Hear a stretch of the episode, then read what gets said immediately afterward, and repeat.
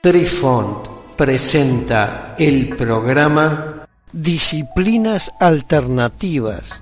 Hola amigos, les saluda Cucharita de Postre e inicia aquí nuestra crónica que seguramente los sorprenderá una vez más. Apreciamos sentir tu presencia. Comunícate con nosotros. Hazlo, Hazlo. vía Twitter en arroba trifón-media.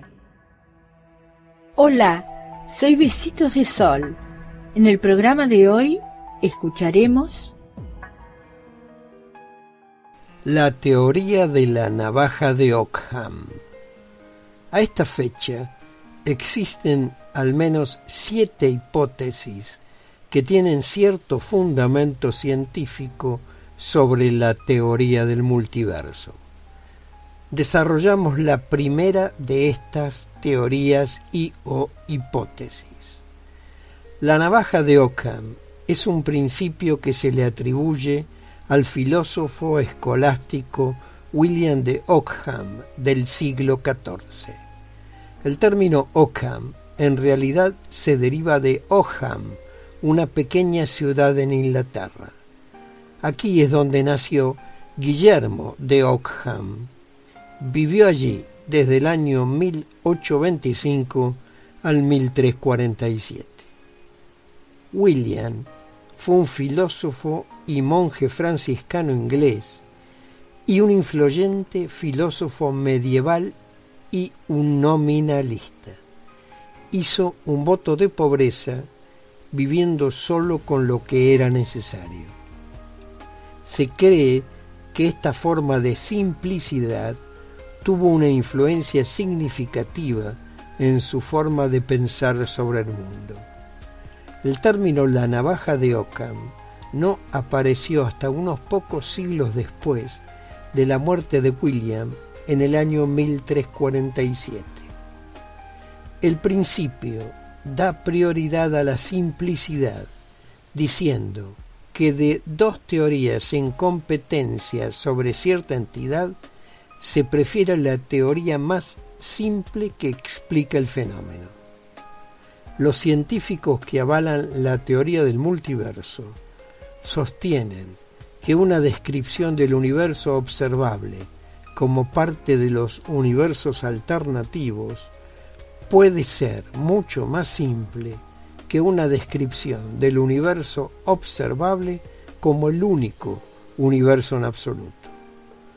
Según su denominación inglesa, de Occam's Razor, es el principio que sostiene que la explicación más simple suele ser la correcta.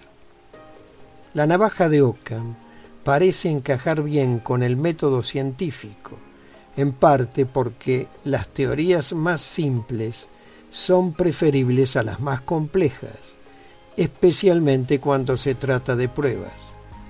Sin embargo, Occam no prueba nada, por lo tanto, el principio debería aplicarse más como una guía que como una constatación de algo. Y en el caso de multiverso, es bastante más razonable su utilización para dar fe de esta teoría. Es un ejemplo clásico el utilizado para explicar el trabajo de los físicos Hendrik Lorentz y Albert Einstein. Ambos llegaron a conclusiones similares. Ambos llegaron a conclusiones similares sobre la teoría de la relatividad especial. Sin embargo, tenían diferentes explicaciones para ellas. Lorentz sostuvo que la inestabilidad en el continuo espacio-tiempo resultó de la influencia del éter, un medio que la ciencia ha demostrado que no existe. Las explicaciones de Einstein no hacían referencia al éter y por lo tanto su conclusión se impuso sobre la de Lorentz, ya que era más simple. En ciencia, la navaja de Occam se usa como un método para aumentar el conocimiento y para guiar a los científicos en el desarrollo de modelos teóricos en lugar de como un árbitro entre los modelos publicados. Debemos aquí realizar una breve acotación. La ciencia prefiere la explicación más simple que sea consistente con los datos disponibles de un experimento en un determinado momento. Pero la explicación más simple se puede descartar a medida que haya nuevos datos disponibles sobre el experimento en cuestión. Por lo que el principio de la navaja de Occam debería ser reformulado diciendo, de dos teorías en competencia sobre cierta entidad, se prefiere la teoría más simple que explica el fenómeno en un determinado momento en el tiempo.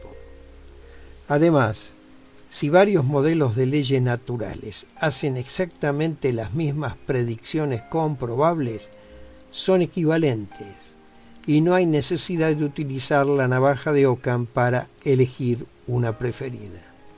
Por ejemplo, si nos referimos a tres principios equivalentes, como la mecánica clásica newtoniana, la mecánica clásica hamiltoniana o la mecánica clásica lagrangiana, los físicos no tienen interés en usar la navaja de Ockham para decir cuál de ellas acierta y cuáles de las otras dos están equivocadas. La mecánica hamiltoniana fue formulada en el año 1833 por William R. Hamilton y como la mecánica lagrangiana introducida por Joseph Louis de Lagrange en el año 1788, es una reformulación de la mecánica clásica newtoniana, que es la ciencia que estudia las leyes del comportamiento de cuerpos físicos macroscópicos en reposo y a velocidades pequeñas comparadas con la velocidad de la luz. Queridos amigos, los esperamos en nuestro próximo encuentro con un nuevo artículo que estamos seguros será de vuestro interés. Un cálido abrazo para todos.